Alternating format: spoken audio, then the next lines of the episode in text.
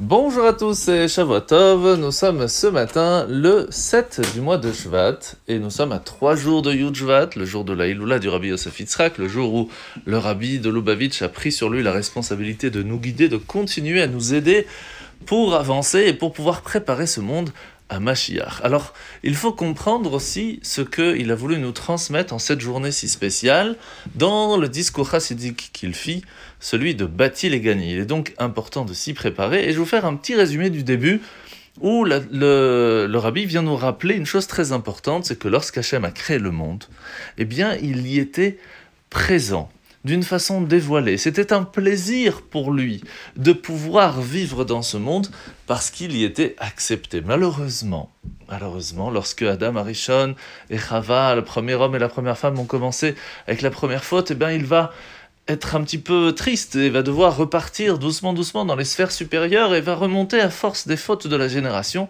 jusqu'à que Avraham Avinu, le premier patriarche, vienne et donne l'envie à Dieu de redescendre doucement doucement jusqu'à que Moshe réussisse à le faire descendre de nouveau sur terre au moment des dix commandements. Et nous apprenons donc en fin de compte une chose très importante, c'est qu'Hachem attend de nous qu'on lui fasse une place, qu'on lui donne l'envie de venir chez nous à la maison, et plus précisément dans le monde tout entier. Alors aujourd'hui, nous sommes dans le chapitre 18 du Tanya, où la Azaken, après nous avoir expliqué que, eh bien, c'était vraiment quelque chose d'important de travailler sur soi-même, de faire des efforts pour avoir l'envie de ressentir de l'amour, de la crainte envers Dieu, pour pouvoir faire la Torah et les mitzvot, pas seulement convenablement, mais avec un sentiment, avec quelque chose, on comprend que c'est pas, en fin de compte, si facile. Et pourtant, cette phrase qui a été donnée au tout début du Tanya, qui karov c'est, c'est très proche à nous de réussir à le faire, elle est moins compréhensible. Maintenant que l'on comprend qu'il faut faire des efforts, c'est pas si facile à tous. Comment est-il possible alors de dire que c'est proche et même très proche à chacun d'entre nous de réussir? Et la première base de la réponse, c'est que en chacun de nous se trouve un amour caché qui est un héritage depuis Avraham, Yitzhak et qui nous ont été donnés et cette force se trouve en nous. Il suffit de pas grand chose pour la réveiller et c'est ce qu'on va essayer d'apprendre doucement, doucement pour réussir à le faire. Alors, mitzvah de ce matin, mitzvah positive numéro 110, c'est qu'une personne qui a de la lèpre, chas shalom, eh bien, est appelée un metzora et va devoir faire toutes des étapes pour pouvoir se purifier, entre autres, avoir avec lui deux oiseaux, prendre de l'eau spéciale, pure, qui vient comme un migvé par exemple, et etc., etc., que l'on verra euh, tout au long de la semaine Bezrat Hashem.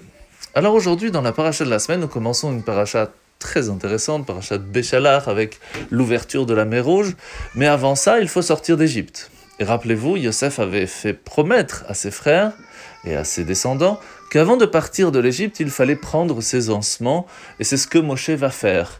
Il va aller chercher le cercueil de Yosef pour le ramener en Israël. Ce qui est intéressant, c'est que la Torah va utiliser le mot Atzmot, Moshe Atzmot Yosefimo, il va prendre les ossements. Sauf que le mot Atzmot, c'est aussi du mot Etzem, l'essence même de Yosef, c'est ce que Moshe va prendre avec lui. Yosef, c'était vraiment celui qui était Yosefli ben Acher. Ce qui veut dire, lorsque Rachel a eu Yosef, elle a prié Hachem en lui disant Rajoute-moi encore un autre enfant, un autre, même celui qui pourrait ne pas paraître être du peuple juif, dans sa façon d'agir, dans sa façon d'être. Moshe vient rappeler au peuple juif que, quelle que soit la façon d'agir, nous serons tous, en fin de compte, nous avons cette âme en nous. Et c'est ce que Moshe veut rappeler tout au long de l'exil. Eh bien, nous avons différentes façons d'être, de paraître, d'agir, de penser, de parole. On est tous un petit peu différents dans sa façon de, de faire la religion. Et pourtant, nous faisons tous partie d'une seule communauté. C'était le message que Moshe voulait aussi faire passer au peuple juif. Qui que vous soyez, vous faites partie de la communauté, vous sortez d'Égypte. De la même façon, nous devons nous entraider à être une communauté soudée pour qu'ensemble nous puissions, Bezrat Hashem, recevoir très rapidement Yemata Mashiach. Bonne journée à tous et à demain.